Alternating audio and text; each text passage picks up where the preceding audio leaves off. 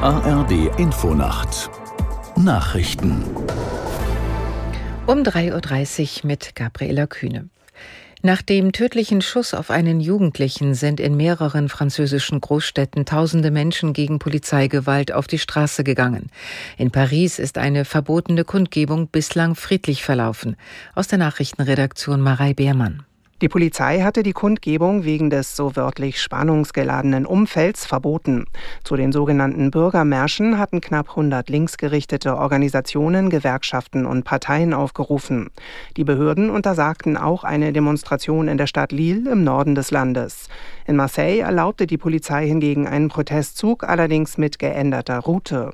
Große Demos gab es auch in Straßburg und Nantes.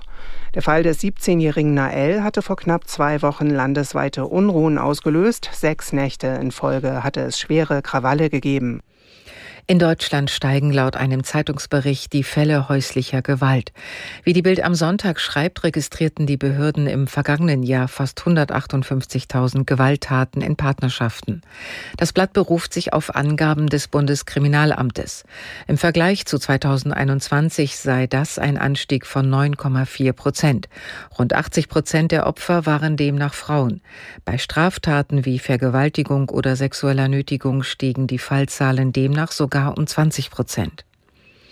Mehrere NATO-Staaten lehnen die Lieferung von Streumunition durch die USA an die Ukraine ab. Die Regierungen in Großbritannien und Spanien haben sich entsprechend geäußert. Auch von deutschen Außenpolitikern gab es Zurückhaltung. Die USA hatten angekündigt, die Ukraine mit Streumunition zu versorgen. Diese Munition ist in einem internationalen Abkommen geächtet. Dem sind die USA, die Ukraine und Russland aber nicht beigetreten. In Usbekistan findet heute die vorgezogene Präsidentschaftswahl statt, drei Jahre vor Ablauf der Amtszeit von Präsident Mirzi Jojew.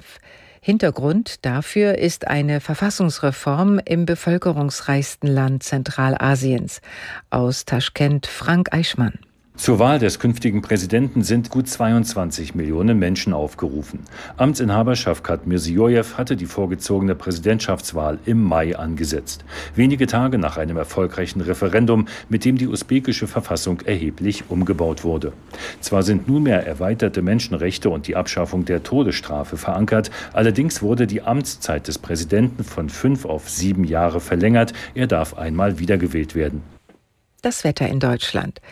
Am Tag in der Westhälfte schwül und teils Gewitter möglich, im Osten länger sonnig. 22 Grad auf Langeoog, 27 Grad am Stettiner Haff und bis 37 Grad am Oberrhein.